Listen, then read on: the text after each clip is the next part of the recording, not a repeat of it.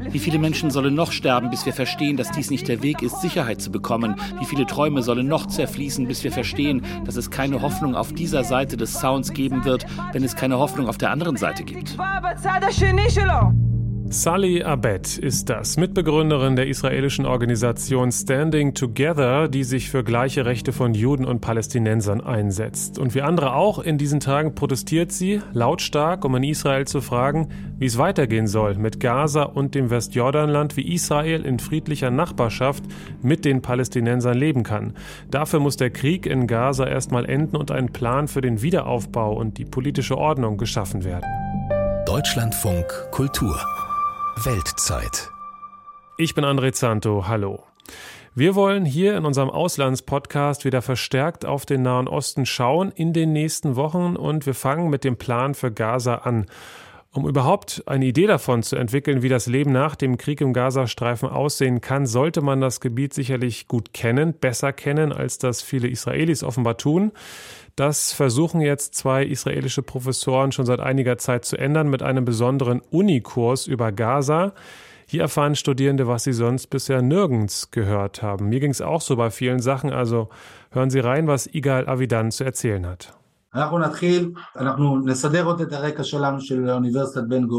Zwei israelische Dozenten blicken ernst in die Kamera und sprechen zu ihren Studenten. Jonathan Mendel, ein großgewachsener und bärtiger Professor, stellt sich und seinen Kollegen vor. Dotan Halevi, modische Brille und Dreitagebart. Es ist mir klar, dass dieses Thema heikel ist. Ich unterrichte an der Ben Gurion Universität und habe Freunde, die schwer getroffen waren vom Überfall am 7. Oktober. Unser Ziel ist es zu informieren, einige Falschinformationen zurechtzurücken und euch ermuntern, Fragen zu stellen. Seid nicht schüchtern. Die Ben Gurion Universität im Süden Israels bat die beiden Dozenten um diesen außerordentlichen Zoom-Vortrag rund um den Gazastreifen wegen des Kriegsausbruchs. Eigentlich geben beide einen regulären Unikurs über dieses Thema, aber der findet erst im nächsten Semester wieder statt. Das Interesse ist sehr groß, sagt Dotan Halevi. Israel gilt als Israel hat auf einmal Gaza entdeckt und möchte mehr darüber verstehen. Das ist jetzt das Hauptthema. Nur 40 Kilometer trennen die Stadt Beersheba im Süden Israels von Gaza. Als Jonathan Mendel 2019 dort seine Arbeit an der Ben Gurion Universität über die arabische Sprache und Kultur begann, entschied er spontan einen Kurs über Gaza anzubieten.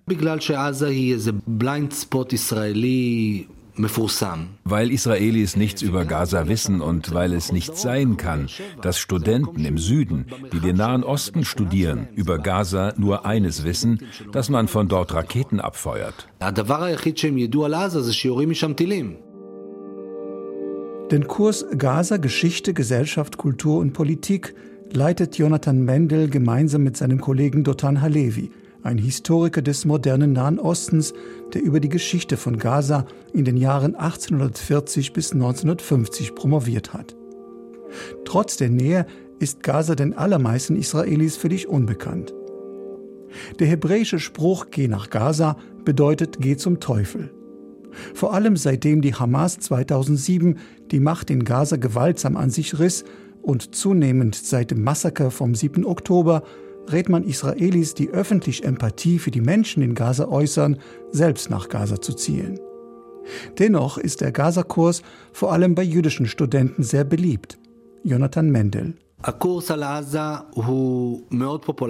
der Kurs über Gaza ist sehr populär und wird von jüdischen und von arabischen Studenten besucht. Manche studieren Nahoststudien, andere Geisteswissenschaften, manche stehen politisch rechts, andere links. Manche hatten in Gaza als Soldaten gedient, andere hatten von ihren Eltern Geschichten über Gaza gehört, die damals samstags zum Markt oder zum Strand in Gaza fuhren.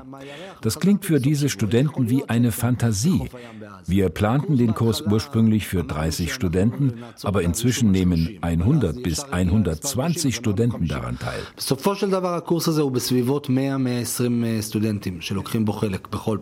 Was die Studenten aus dem Kurs mitnehmen, dazu meint Jonathan Mendel.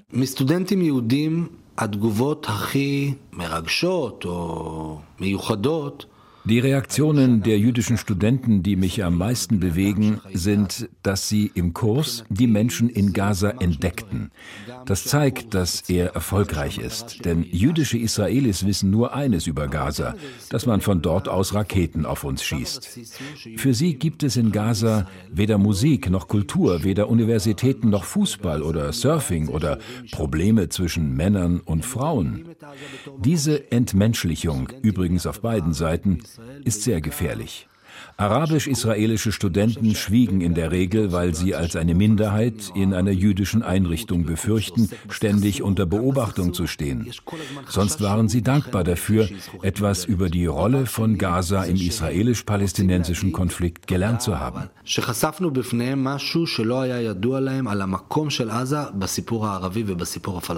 Den Dozenten ist wichtig, möglichst verschiedene Perspektiven über Gaza einzubringen.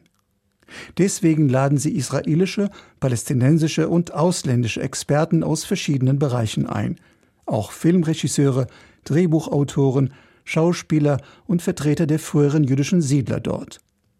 Nur Vertreter der israelischen Armee lehnten konsequent ab und Palästinenser aus Gaza, die die Reaktion der Hamas-Regierung befürchteten – sagt Jonathan Mendel. Unser Ziel war nicht, dass die Studenten Fakten über Gaza auswendig lernen, sondern ihre Herzen und ihre Gedanken dazu öffnen. Daher schreiben sie einen Aufsatz in Bezug auf Gaza anstelle einer Abschlussprüfung. Manche Werke sind sehr interessant, zum Beispiel über den Zoo in Gaza oder über sexuelle Belästigung von Frauen dort, über den Stromkonzern oder die Universität. Andere analysierten Filme oder Fernsehberichte über Gaza. So konnten wir sehen, wie sich unser Diskurs über Gaza geändert hat in den letzten 20 Jahren. Damals sprachen israelische Reporter noch mit Menschen in Gaza, die sie persönlich kannten. Heute können wir sie nicht mehr als Menschen betrachten, denn solche Kontakte gibt es nicht mehr. Das versuchen wir in unserem Kurs zu ändern. Gaza ist Israel viel näher, als man denkt. Zum Beispiel benutzt man dort die israelische Währung, den Shekel, lernt man im Gaza-Kurs. Israelische Studenten waren sehr überrascht, als sie erfuhren, dass sogar Hamas-Aktivisten in Gaza, die voneinander etwas kaufen, mit der israelischen Währung bezahlen. Das sind Münzen oder Banknoten mit einer Aufschrift auf Hebräisch und Arabisch und dem Abbild einer zionistischen Persönlichkeit. Oder dass alle Menschen in Gaza im israelischen Personenregister eingetragen sind. Oder dass die gesamte Hamas-Führung Israel sehr gut kennt, weil sie hier gearbeitet hat. Wir erzählen Ihnen, dass der Hamas-Führer Ismail Haniyeh in Israel als Verputzer gearbeitet hat und dass man sich in Ashkelon bis heute an den ausgezeichneten und freundlichen Verputzer erinnert. Oder dass seine beiden Schwestern israelische Staatsbürgerinnen sind. Dotan Halevis These, wonach Israel und die Hamas ein Gleichgewicht herstellten, periodische Kriege und lange Waffenstillstände, brach am 7. Oktober vor seinen Augen zusammen. Seit November wird er mit Anfragen zu Vorträgen, Diskussionen und Interviews überhäuft, so wie noch nie zuvor. Seine Perspektive für Gaza hat sich nicht geändert – sagt Dotan Halevi. Gaza kann nicht als Enklave überleben. Der Gazastreifen wurde 1948 künstlich geschaffen und konnte schon damals seine Bevölkerung nicht ernähren. Das Waffenstillstandsabkommen von 1949 sah Gaza als eine vorläufige Lösung von einigen Monaten bis zu einem Friedensvertrag mit dauerhaften Grenzen, was bis heute nicht geschehen ist. Das damalige Flüchtlingslager wurde als ein politisches Territorium abgeriegelt. 75 Jahre später ist das eine tickende Bombe, die am 7. Oktober explodierte. Die Öffnung von Gaza muss im Rahmen eines politischen Abkommens zwischen Israel und den Palästinensern zum Ende des Konfliktes geschehen.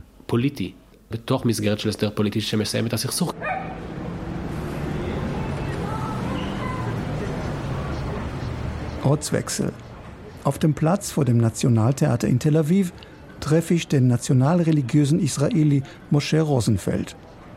Der Mann mit der gestrickten Kopfbedeckung und dem gestutzten weißen Bart setzt weniger auf Verständigung wie ein wesentlicher Teil der israelischen Bevölkerung. Er war 2005 entsetzt von der Räumung der jüdischen Siedlungen im Gazastreifen. Daher beauftragte der Experte für alte jüdische Schriften einen Maler damit, ein großes Ölgemälde der sogenannten Vertreibung zu schaffen, das in seinem Büro in Jerusalem hängt. Moshe Rosenfelds Vision für Gaza klingt so. Transfer ein Transfer ist kein Schimpfwort. Man muss die Araber großzügig entschädigen, um ein neues Leben in Saudi-Arabien zu beginnen. Dort sollten sie gut leben, aber nicht im gottverdammten Gaza, von dem wir seit 75 Jahren leiden.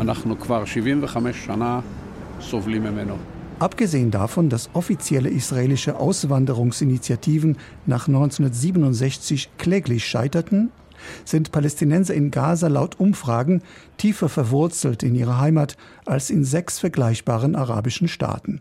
Das liegt wohl daran, dass die meisten von ihnen Flüchtlinge oder deren Nachfahren sind. Auch das kann Thema sein im Gaza-Kurs an der Ben Gurion Universität, der im April wieder starten soll.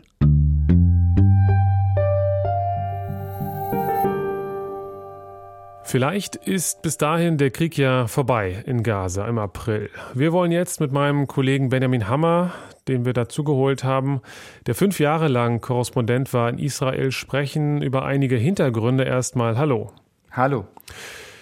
Benjamin, wir haben gerade gehört, dass es ja kaum Wissen gibt über Gaza unter Israelis. Du warst ja fünf Jahre dort Korrespondent. Ist es wirklich so, dass man wenig weiß und erfährt über den Alltag, über die Geschichte der Nachbarn? Das kommt darauf an, mit wem man spricht. Natürlich beschäftigen sich israelische Historikerinnen und Historiker mit dem Gazastreifen. Natürlich schaut der israelische Militärgeheimdienst, der israelische Inlandsgeheimdienst aufmerksam auf, auf Gaza äh, seit Jahren. Dann kommt hinzu, dass es natürlich immer noch Soldaten gibt, die äh, im Gazastreifen äh, zur Zeit der israelischen Besatzung bis 2005 stationiert waren. Siedler, die in einer der israelischen Siedlungen lebten in Gaza bis 2005. Oder zum Beispiel auch palästinensische Israelis, die einst ganz selbstverständlich nach Gaza fuhren, um Fisch zu essen. Also es gab einmal Austausch, aber der ist in den letzten 25 Jahren immer weniger geworden. Die Hamas hat die Kontrolle übernommen im Gazastreifen. Israel und in Teilen Ägypten äh, riegelten den Gazastreifen ab. Und das bedeutete, immer weniger Menschen auch aus dem Gazastreifen kamen nach Israel, konnten nicht mehr berichten. Ähm, und ähm, es war Israelis aus Sicherheitsgründen auch bis auf sehr wenige Ausnahmen für arabisch-israelische Ärzte streng verboten, den Gazastreifen zu betreten. Also wenig Austausch, wenig Kenntnisse, immer weniger Kenntnisse und gerade in einer jüngeren israelischen Bevölkerung war dann wahrscheinlich prägend eher Dokus im Fernsehen oder auch fiktive Serien wie Fauda. Die äh, Serie hatte eine Staffel, die bekannte israelische Serie, eine Staffel, die in Gaza spielte. Und an der Stelle, Israelis haben sich für meine Recherchen damals, als ich Korrespondent in Israel war, in der Regel nicht interessiert. Warum auch? Sie kannten ihr Leben ja gut. An einer Stelle war das anders, wenn es um den Gazastreifen ging. Das war ein für die Israelis naher, aber sehr unbekannter und dadurch teilweise auch faszinierender Ort. Und da wurde ich auch als Ausländer häufig gefragt, wenn ich wiederkam, wie ist es denn da? Mhm. Als Sie äh, eben dort mal auch waren zu Besuch im Gazastreifen, welche Visionen oder Ideen haben Sie denn dort gehört für die Zukunft dieser Region? Das kommt und kam ganz darauf an, wen man fragte, ganz darauf an, auch wie offen die Person sprach, vor dem Hintergrund ja eines sehr repressiven Hamas-Regimes. Es gab schon jene, die träumten von einer friedlichen Zwei-Staaten-Lösung, von einem Gazastreifen, der verbunden wäre mit dem palästinensischen Westjordanland und mit Ostjerusalem als Hauptstadt eines palästinensischen Staates. Es gab aber, das muss man an der Stelle sagen, auch bei Interviews bei den sogenannten Grenzprotesten äh, am Grenzzaun, äh, wo es auch Gewalt gab, es gab auch Palästinenser, die mir dort gesagt haben, ich träume von einem Palästina ohne Israelis, ohne Juden, die mir gesagt haben, wir müssen die Juden ins Meer treiben.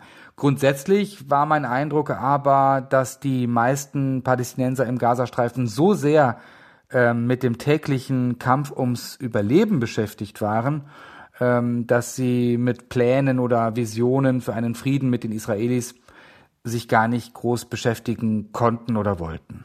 Benjamin Hammer, wir sprechen gleich weiter, wollen erstmal hören, was die israelische Regierung vorhat, auch was die Palästinenser äußern. Es gab ja Hinweise, aber noch keine gemeinsamen Vorhaben. Jan-Christoph Kitzler bringt uns aus Tel Aviv auf den neuesten Stand.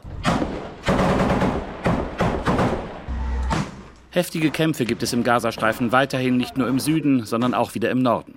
Sie zeigen, dass der Krieg, der mit dem Angriff der Hamas und weiterer Terrororganisationen begann, so schnell noch nicht zu Ende ist. Es gibt Berichte, dass seit Kriegsbeginn 20 bis 30 Prozent der bewaffneten Kämpfer im Gazastreifen getötet wurden. Die USA schätzen laut einem Bericht des Wall Street Journals, dass die Hamas genug Munition hat, um den Krieg noch monatelang weiterzuführen. Auch Israels politische und militärische Führung wird nicht müde zu betonen, dass der Krieg so lange weitergeht, bis die Ziele erreicht sind Sicherheit für die Bürger Israels, die Zerschlagung der Hamas und die Befreiung der Geiseln. Generalstabschef Herzi Halevi. Es gibt keine magische Lösung, keine Abkürzung bei der Zerschlagung einer Terrororganisation. Nur entschlossenen und stetigen Kampf und wir sind sehr, sehr entschlossen. Wir werden auch zur Hamas-Führung kommen, ob das eine Woche dauert oder Monate.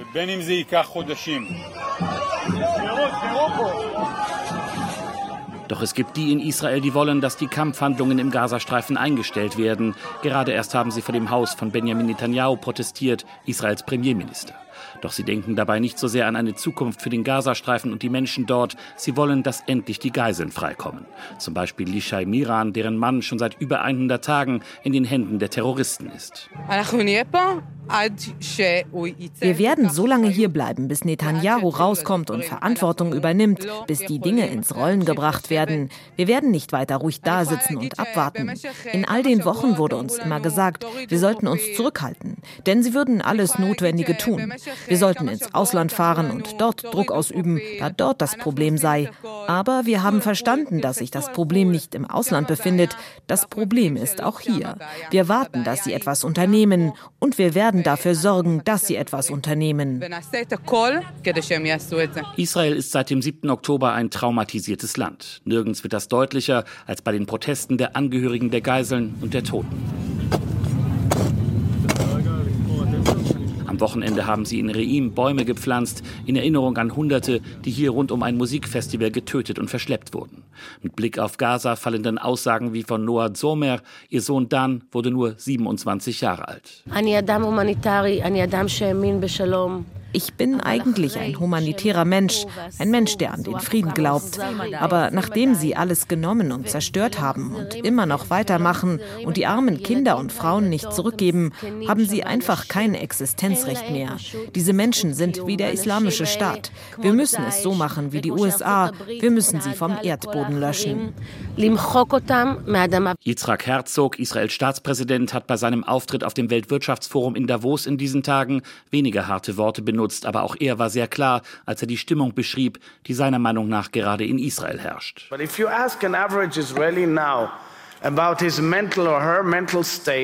Wenn man einen durchschnittlichen Israeli nach seinem oder ihrem Befinden fragt, dann will gerade niemand über Friedenslösungen nachdenken. Denn jeder will wissen, ob uns in Zukunft echte Sicherheit versprochen werden kann. Jeder Israeli will sicher sein, dass er nicht auf die gleiche Art vom Norden, Süden oder Osten angegriffen wird. Aber die Wahrheit ist, wir kämpfen einen Krieg für das gesamte Universum, für die freie Welt. For the free world. Doch die freie Welt, vor allem die USA, aber auch Deutschland und weitere europäische Länder drängen auf eine Perspektive für die Zeit nach dem Gazakrieg. Ebenso Antonio Guterres, der UN-Generalsekretär.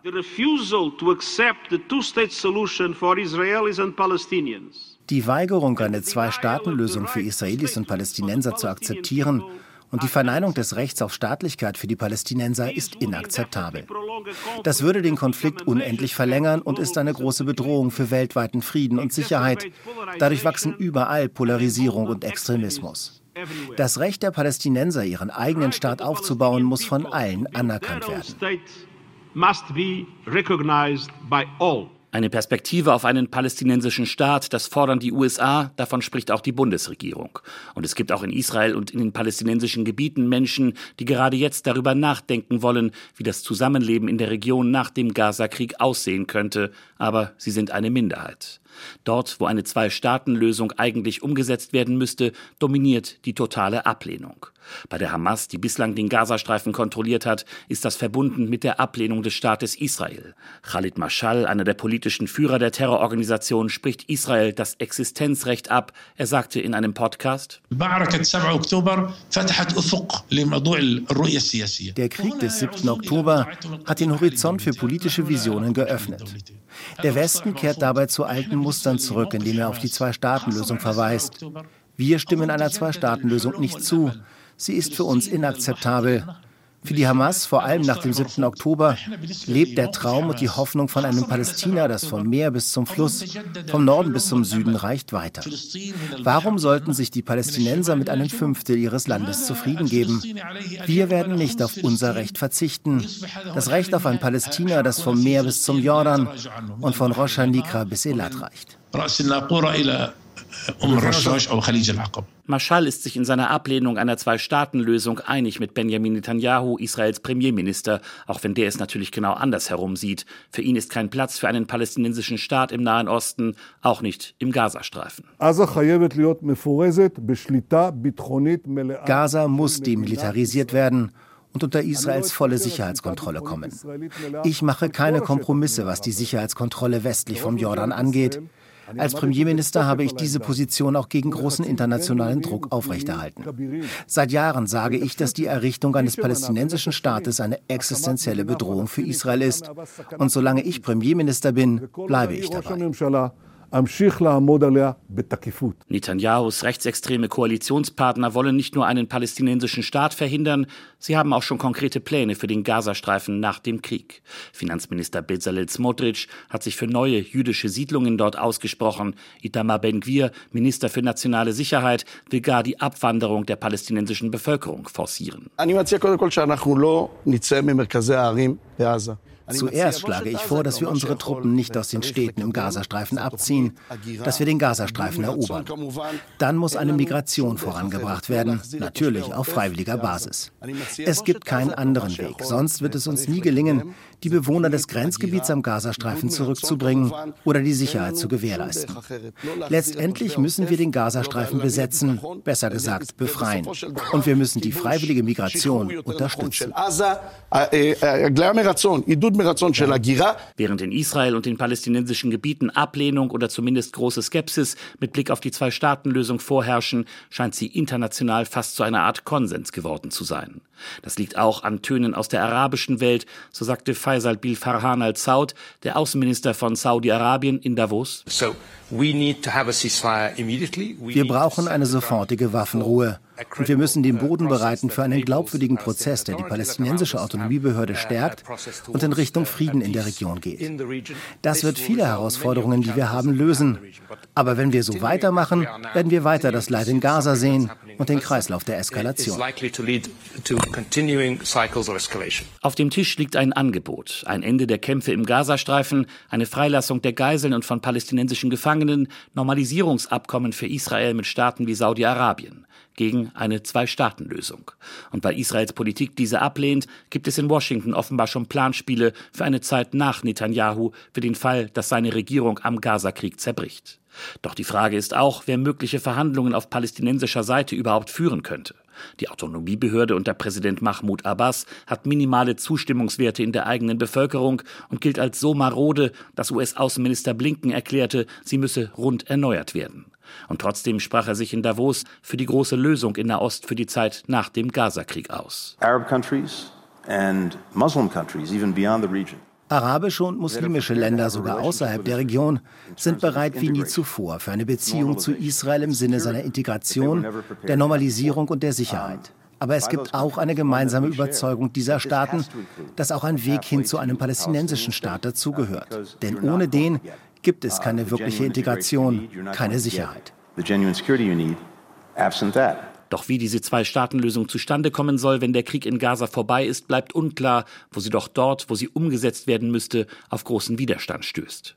US-Präsident Biden bleibt in dieser Frage kryptisch. Er sagte erst, es gebe so wörtlich mehrere Vorschläge für eine Zwei-Staaten-Lösung, was auch immer das bedeutet.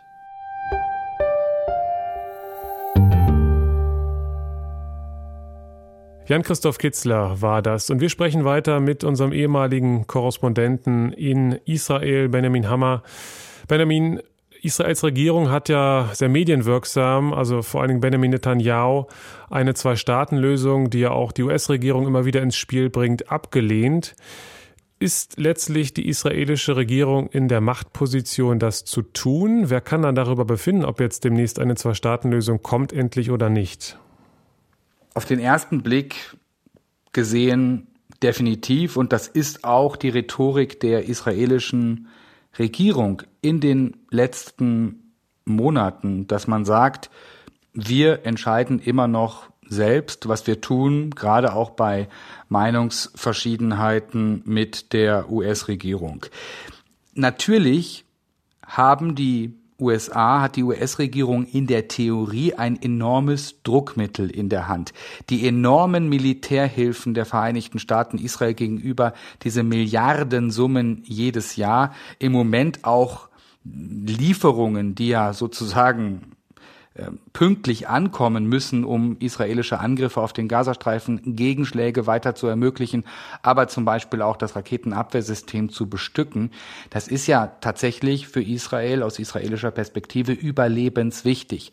In der Theorie könnte ein US-Präsident zumindest äh, im Hintergrundgespräch, im vertraulichen Gespräch dem israelischen Premier sagen, wenn das so weitergeht, ähm, dann ähm, könnten wir diese Mittel kürzen und in der Theorie wäre das eine Summe und ein Ausmaß, das Israel sogar in seiner Existenz bedrohen könnte. Und daran merkt man schon die Fallhöhe einer solchen amerikanischen Drohung, die wäre enorm. Jetzt will ich an dieser Stelle nicht so tun, als ob ich Einblick hätte in vertrauliche Gespräche zwischen Washington und Jerusalem, ähm, kann mir persönlich aber nicht vorstellen, äh, dass so weit gegangen wird. Es kommt noch ein weiterer Punkt hinzu und das sind die an die nahenden US-Präsidentschaftswahlen. Es ist völlig klar und ein nicht nur ein offenes Geheimnis, äh, dass äh, sich ein Premierminister Benjamin Netanyahu einen US-Präsidenten Donald Trump zurückwünscht, der dann, denke ich, eine deutlich pro-israelischere Position einnehmen würde oder anders formuliert, eine Position, die näher dran ist an Benjamin Netanyahu, wenn es um eine mögliche Zwei-Staaten-Lösung geht. Und auch das ist aus Sicht der Israelis sicherlich eine Möglichkeit, deutlich zu machen, wir warten erstmal ab und lassen uns von den USA jetzt gerade keinen Kurs diktieren. Ob denn Benjamin Netanyahu im nächsten Jahr noch äh, Premier ist in Israel, das ist ja nicht ausgemacht. Es gibt auch Rufe nach baldigen Neuwahlen. Würde das denn etwas ändern, wenn man jetzt über die Zwei-Staaten-Lösung nachdenkt? Ja, es würde zunächst einmal ein Klima wieder schaffen, wo man ruhiger darüber sprechen könnte. Wir haben ja jetzt im Moment die Situation, dass ein Großteil der sogenannten äh, internationalen Gemeinschaft ähm, mit den USA im Zentrum dieses Wort Zwei-Staaten-Lösung wieder offensiver, offener in den Mund nimmt, nachdem man da ja jahrelang kaum drüber gesprochen hat, es nur formelhaft bedient hat und auch eine große Dringlichkeit in diese Formulierungen und die Appelle kommt, gleichzeitig Premierminister Benjamin Netanyahu ganz deutlich macht, ist mit mir nicht zu machen. Und das ist schon eine dramatische Situation auf dem sogenannten diplomatischen Parkett. Wenn jetzt beispielsweise ein Benny Gantz oder ein Yair Lapid Premierminister würden, dann würde aus dieser Spannung erstmal ein bisschen der Druck rausgenommen werden, denn die lehnen eine Zwei-Staaten-Lösung nicht ab. Es hat auch hier in Berlin ähm, für, glaube ich, fast schon Entzückung gesorgt, als mal wieder ein israelischer Premier, damals vor ein paar Jahren, Yair Lapid, vor den Vereinten Nationen in New York überhaupt das Wort Zwei-Staaten-Lösung wieder in den Mund genommen hat. Da verbanden sich große Hoffnungen mit. Jetzt kommt ein Aber die Vorstellung, dass eine anders geartete, eine andere israelische Regierung auf einmal äh, den Weg frei machen würde, große Energien investieren würde in eine klassische Zwei-Staaten-Lösung, da muss man auch vorsichtig sein, denn neben palästinensischer Gewalt in den letzten Jahrzehnten war es ein Ausbau der Siedlungen im besetzten Westjordanland, der nach Ansicht von vielen eine Zwei-Staaten-Lösung fast unmöglich gemacht hat. Und an diesem Ausbau waren auch Mitte-Links-Parteien beteiligt. Äh, und auch die Partei eines Yair Lapid sieht in den meisten Siedlungen einen selbstverständlichen Teil des Staates Israel. Also es würde einfachere Gespräche geben, eine Stimmung, in der man mal nachdenken kann, wie geht's denn jetzt weiter? Aber eine neue Regierung würde jetzt nicht auf einmal die vielen Probleme, die ja auf beiden Seiten zu finden sind, lösen. Benjamin Hammer, ehemaliger Korrespondent von uns in Israel. Vielen Dank. Sehr gerne. Ja, viele Fragezeichen waren das heute beim Plan für Gaza und für eine Zwei-Staaten-Lösung. Wie sieht's im Norden aus von Israel und im Libanon? Auch dort sind ja Kämpfe. Das schauen wir uns demnächst hier an in einer Folge der Weltzeit. Ich bin André Zanto. Bis dahin.